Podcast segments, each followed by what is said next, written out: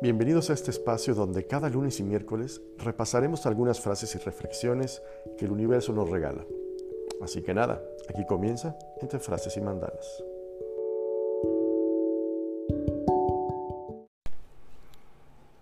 ¿Qué tal familia? ¿Cómo están? Bienvenidos un día más, un programa más de Entre Frases y Mandalas.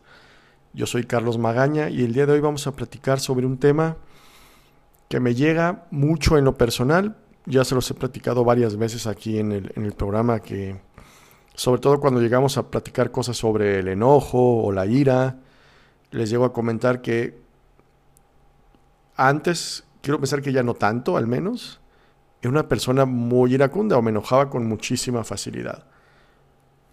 Casi cualquier cosa me, me enojaba o me hacía salir de mis casillas.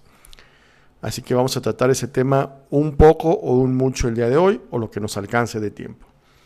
Y para empezar, y como esto es entre frases y mandalas, por supuesto tenemos la frase del día de hoy, que me encanta, es de Séneca, eh, y dice así, la ira, un ácido que puede hacer más daño al recipiente en el que se almacena que en cualquier cosa sobre la que se vierte. Se las repito, la ira, un ácido que puede hacer más daño al recipiente en el que se almacena que en cualquier cosa sobre la que se vierte está clarísimo que la ira a al único que le hace daño es a uno mismo, ¿no? Ni, a lo mejor ni siquiera la persona contra la que estamos enojados, o la situación que nos hizo enojar, o la gente con la que nos desquitamos. ellos invariablemente en algún punto lo olvidarán y ya. Pero el que se queda ahora sí que con la muina ahí todo el día es uno, ¿no? Así que hoy trataremos de, no sé si analizar sea la palabra correcta, pero sí que platicaremos sobre las emociones, y concretamente esta, que vamos a, que digo, todos hemos experimentado al menos una vez en la vida, que es la ira.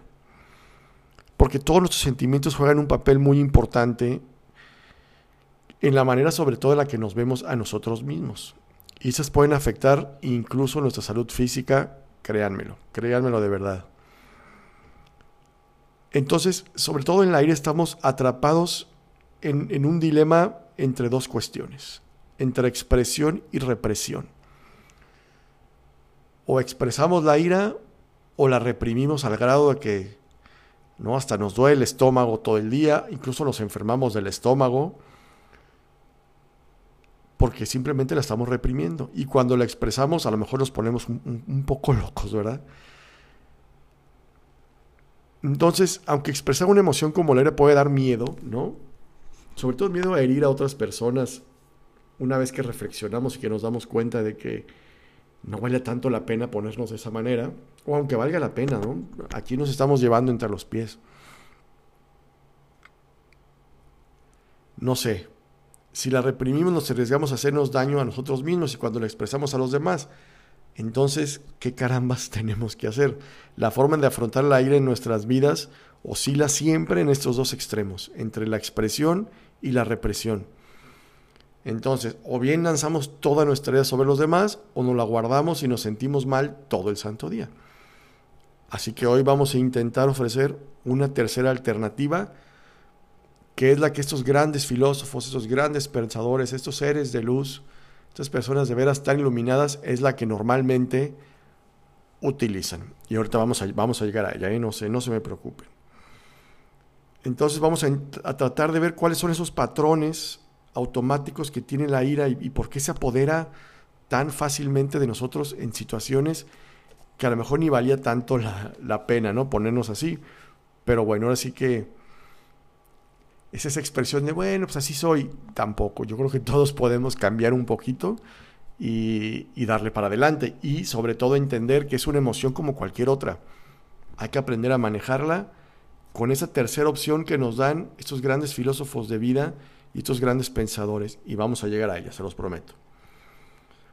¿Qué pasa? Cuando intentamos no enfadarnos, estamos reprimiendo esa ira.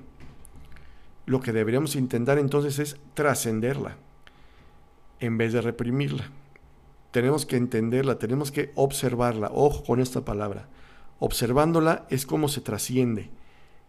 Que esta palabra también hay que tenerla ahí todo el tiempo presente en este, en este podcast. Trascender la ira no expresarla, no reprimirla, trascenderla. Y para trascenderla tenemos que observarla. Cuando reprimimos esta ira, no se mete totalmente en nuestro inconsciente y entonces ahí sí nos va envenenando de a poquito. Me recuerda mucho una frase que tiene William Shakespeare, pero sobre la venganza, que dice que la venganza es que la venganza no es más que un sentimiento de ira contra otra contra otra persona, ¿eh? Estamos hablando básicamente de lo mismo. Si le cambiamos la venganza por la ira, pudiera ser exactamente lo mismo. Eh, William Shakespeare dice, la venganza es un veneno que se toma uno mismo esperando que se muera alguien más. Y creo que es un poco lo que nos lleva a la ira. Nos estamos envenenando, perdón, nosotros mismos. Y, pues la verdad no es bueno y evidentemente no es sano. Porque tarde o temprano terminaremos poniéndonos paranoicos, ¿no? neuróticos todo el tiempo. Llegará un momento en que la ira acumulada explotará y entonces ahí sí será mucho peor, porque no podremos controlarla. ¿Y saben qué es lo peor? Que a veces explota con quien menos se lo merece. Y ahí es donde interviene otro sentimiento que después es la culpa. Hay que tratar de no llegar a esos, a esos extremos. Lo mejor sería deshacernos de ella en pequeñas dosis, eh, en dosis homeopáticas, si ustedes quieren verlo así. Si nos enfadamos alguna vez, ah, enfadémonos. Eso es mucho más sano que ir acumulando la ira durante años, porque es cuando les digo que viene, viene esta explosión, que será normalmente desproporcionada. Y entonces cuando alguien tira un lápiz, ahí es donde explotamos, cuando el lápiz evidentemente no es la causa de nuestro enojo, es este enojo, esta ira acumulada, ya, olvídense ya de años, de semanas o de, o de incluso de, pocos días. Y entonces nos enojamos brutalmente porque alguien tiró un lápiz y la otra persona se queda con cara de, literalmente con cara de, what? Porque dice, nada más se me cayó un lápiz, no pasó absolutamente nada, ¿no? Pero ahí es cuando uno explota.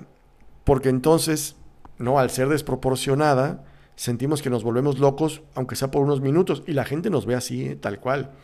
Entonces podemos hacernos mucho daño a nosotros mismos y evidentemente a alguien más. ¿No? O sea, imagínense llegar al grado de, y, sí, va a sonar horrible y súper fuerte, pero la ira lleva a, cometer crímenes. Imagínense matar a una persona solo por, por esa ira acumulada que tenemos de año, o peor aún. Bueno, no sé si peor aún. Creo que me expresé muy incorrectamente. O imagínense esta otra opción igualmente terrible. Pensar en el suicidio solamente por esta ira incontrolable, incontrolable que tenemos, ¿no? Trascender entonces es un proceso completamente distinto. Cuando trascendemos la ira no la reprimimos, pero tampoco la expresamos. Ya, el problema es que solo conocemos dos formas. Expresarlo o reprimirla. Entonces tenemos que aprender esa tercera opción, que es trascenderla. No es expresándola, porque si lo haces puedes provocar la ira de otro y así se convierte en una cadena. Después, el otro lado también es la otra persona cae en la ira, entonces vuelve esta cadena interminable de puntos y puntos en donde ya no se puede controlar. Se vuelve un ambiente, es que no me gusta mucho la palabra tóxico, pero eh, sí, se vuelve un ambiente tóxico, sobre todo con nuestra gente eh, mucho más cercana, ¿no? ¿Nos, ¿Nos costará trabajo? Sí, porque es un patrón y como lo tenemos así súper aprendido entre reprimir y expresar, salir de ese patrón es sumamente complicado. Porque la represión viene de la culpa, no por, por no lastimar a alguien más, por luego no sentir que, que le faltamos al respeto a alguien más, entonces la estamos reprimiendo y reprimiendo y ya vimos que tampoco es muy sano, ¿no? Más bien poco a poco está, es irnos acostumbrando a que la ira está ahí, que, es parte de nuestra naturaleza y que, y que no es mala tampoco. Es esto, observarla, aprender de ella, y aprender de ella no significa eh, aprender qué nos, hizo, qué nos hizo enojar, por decirles alguna cosa. Sería más bien aprender a cómo estamos reaccionando a, ciertas cosas que nos están molestando. que ahí es donde tendríamos que aplicar tercer, este tercer enfoque, ¿no? Es el que todas estas personas iluminadas, como les decía al principio, eh, se manejan y lo expresan, ¿no? No reprimen, no expresas, observas. Cuando surja la ira, la observas en silencio, la reconoces eh, y le pones el nombre tal cual es. Ira, enojo, molestia. No dices estoy en mis cinco minutos, tuve un mal día en el trabajo, vengo muy asoleado. No, no, no. Estás enojado, tienes ira y la identificas, la reconoces y le pones el nombre. No pasa absolutamente nada. Y les voy a decir algo, obviamente de esto está mucho más elevado de lo que normalmente platicamos, pero Buda le decía a sus discípulos todo el tiempo, cuando surja la ira, hazle caso, escucha su mensaje y recuérdatelo constantemente. Esto es enojo, enojo, ira. Mantente atento, no te duermas. Mantente atento a la ira, a la ira que te rodea. Tú no eres la ira. Tú eres el que la observa y esa, esa es la clave. Miren, nuestro Buda siempre siempre dándonos sabiduría. Cuando observamos la ira, entonces poco a poco te vas separando tanto de ella que al final ya no te afecta. La estás observando y observando y observando y te das cuenta que es a lo mejor hasta ridículo sentir ira o te das cuenta que no valía tanto la pena y al alejarte de ese sentimiento, entonces bajas tus defensas, te empiezas a tranquilizar y a lo mejor ya ni estás enojado a los cinco minutos, ¿no? Te has, perdón, distanciado tanto de ella te has alejado tanto de ella, ¿no? que ya no pasa absolutamente nada. No te importa en lo más mínimo. De hecho, más bien te empezarás a reír ¿no? de todas estas ridiculeces que seguramente hemos hecho por la ira, ¿no?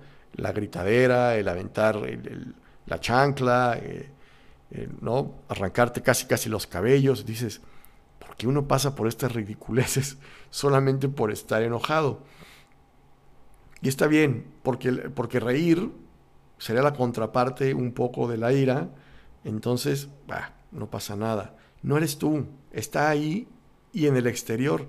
¿Te rodea? Sí, pero en cuanto dejes de identificarte con ella, dejarás de darle, ojito aquí, energía. En lugar de estarla alimentando, la vamos dejando sin energía porque normalmente esa ira no está dentro de nosotros son agentes externos. Cuando la interiorizamos y cuando la hacemos nuestra, es que sentimos que estamos enojados nosotros, pero no, la ira viene, uno no, no despierta enojado. Digo, o pudiste haber dormido muy mal, pudo haber hecho mucho calor, pudo eh, haber estado un mosco todo el tiempo, pero son factores externos. Tú no tienes por qué despertar enojado. El enojo no es no es parte de tu, de tu interior, son más bien esos pequeños detonantes que están ahí. Y me recuerda mucho una de mis películas favoritas que es Intensamente, que sí, ahí está furia todo el tiempo, como queriendo salir, pero es hasta que llegue ese agente externo, ¿no? Que pulsa el botón y explotamos. ¿no? hay que tener en cuenta que mientras más alimentemos la ira con, nuestro, con nuestra energía, se va a volver más y más grande no tiene energía propia, necesita de nuestra colaboración. Cuando la observamos, dejamos de, colaborar, dejamos de apoyarla.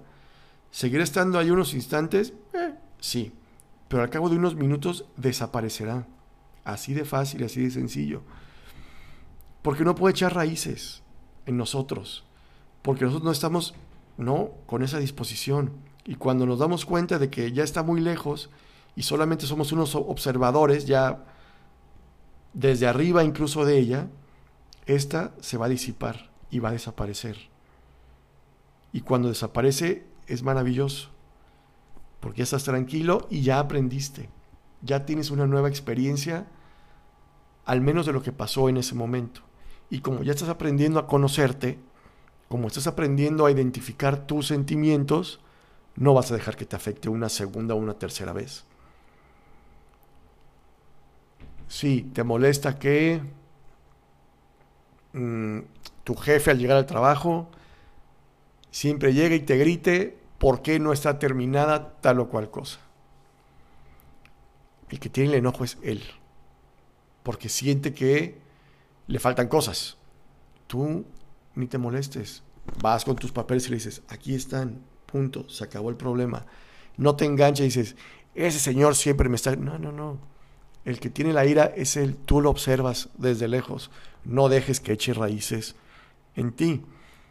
Porque cuando desaparece la ira, la ira, la hija iba a decir, la ira, surge una gran serenidad.